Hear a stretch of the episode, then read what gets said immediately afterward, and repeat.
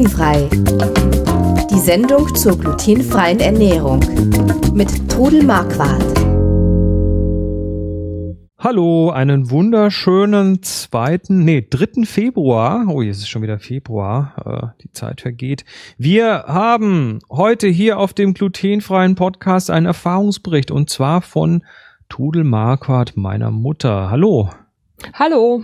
Ja, mein Name ist Chris Marquardt und wir sagen es wie immer vorne draus, wir sind keine Mediziner oder Ernährungsberater. Alle Hinweise in dieser Sendung beruhen auf eigenen Erfahrungen und auf 20 Jahren Leben mit der Diagnose Zöliakie. So, Folge 49. Boah, nächstes, nächste Woche die 50. Jubiläum. Da müssen wir dann eine Flasche Sekt köpfen. Dann, dann machen wir, dann machen wir eine, eine, dann ja, mal schauen, ein paar Luftschlangen oder irgendwas. Ähm, ja. Gut, ähm, ja, du wolltest mal einen Erfahrungsbericht loswerden und zwar geht es um eine Reise, eine ganz konkrete Reise. Deine Reise nach Frankreich. Wann war die denn? Die war letztes Jahr im ähm, Sommer. Im Sommer, okay. Ähm, worum ging es da? Was war das für eine Städtereise? Oder? Also mein Traum, mein Traum war immer mal die Provence und die Lavendelfelder zu sehen. Hm. Und ich kenne Fotos, da, ja.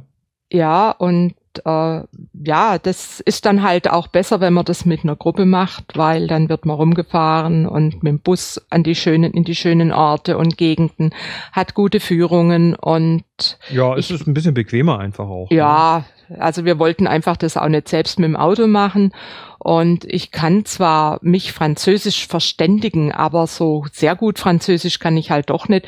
Und da ist es halt schon einfach, wenn man einfacher, wenn man eine Reiseführerin oder Führer dabei hat. Mhm. Und also eine Gruppenreise sind, ins Ausland. Ja, wir sind dann zum Reisebüro gegangen, äh, mit dem wir schon öfters verreist sind und haben das dann angemeldet.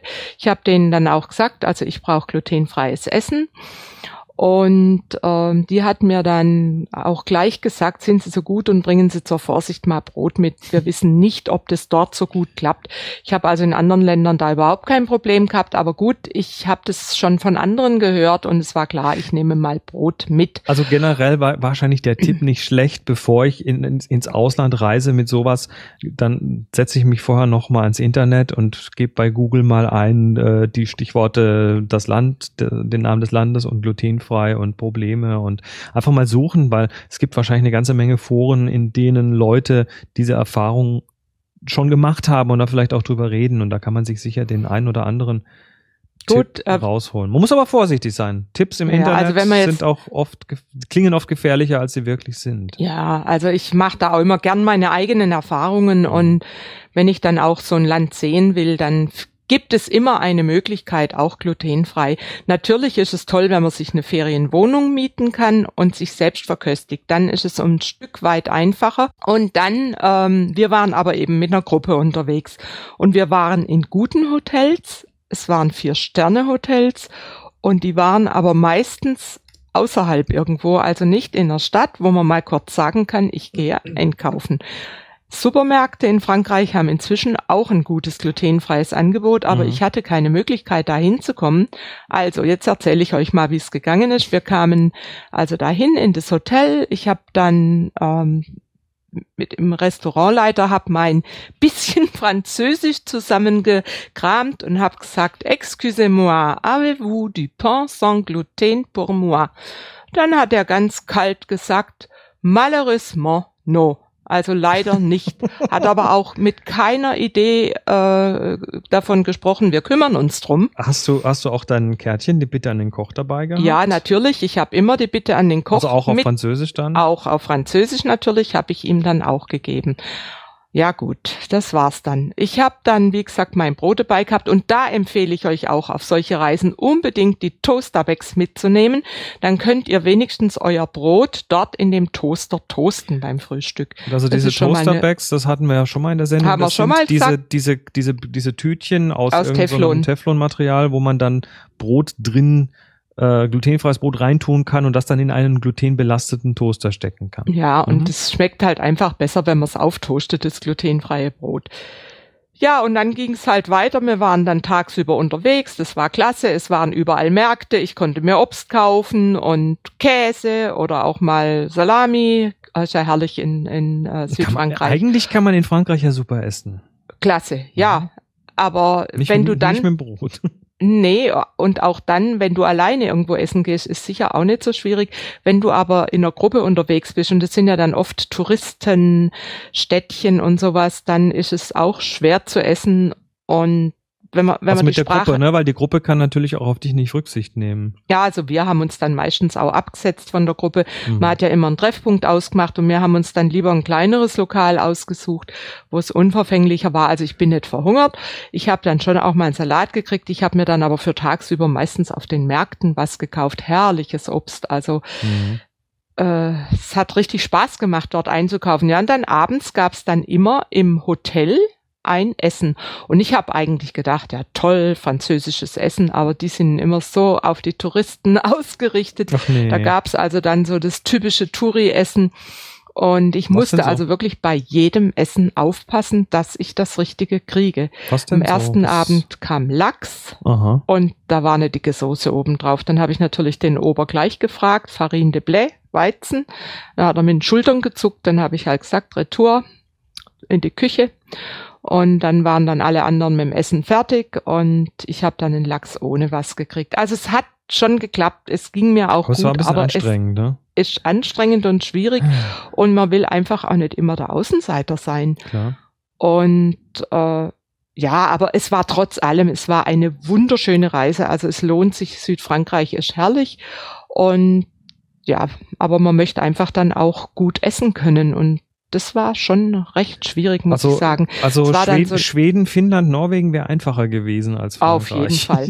Auf jeden Fall. Ja, und das war dann so nett. Wir waren dann in Aix-en-Provence und ähm, da habe ich dann einen kleinen Bioladen entdeckt und bin dann rein und habe also gesehen, die haben also auch einige glutenfreie Sachen, habe mir dann ein Pain de Campagne, ein Landbrot gekauft, 350 Gramm für 5,12 Euro. Mhm. Hab gedacht, da muss es ja was besonders Gutes sein. Und dann kam das Nette, unsere Reiseführerin, die kam von weitem und winkte mir schon und sagt, ich habe was für dich.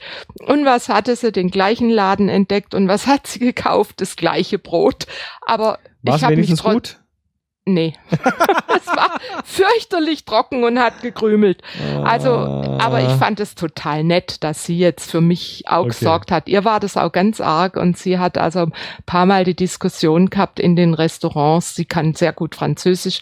Es hat natürlich geholfen, etwas zu erklären. Also in einem Mhm. Restaurant oder Hotel hat es dann besser geklappt. Die haben ja dann einfach auch mal eine schöne Gemüsepfanne abends gemacht. Also Okay. Ich habe es überlebt und ich äh, denke noch sehr gerne an diese schöne Reise und die Lavendelfelder Also und trotz- die schönen Städte und Trotz der Ernährungsschwierigkeiten. trotz und ich werde auch wie, wieder reisen und den Mut haben, auch wenn äh, es manchmal etwas schwieriger ist. Okay, ähm, ja, ich denke, das soll, da sollte man sich dann auch nicht wirklich davon äh, ja, runterdrücken lassen, weil die, die Reise selber und die Länder sind ja trotzdem wunderschön. Ja, Jetzt habe ich noch eine Frage an dich. Ja, Wenn du dir aber selber auch Brot fürs Hotel mitgenommen hast, so eine Reise ist ja jetzt nicht nur zwei Tage lang möglicherweise.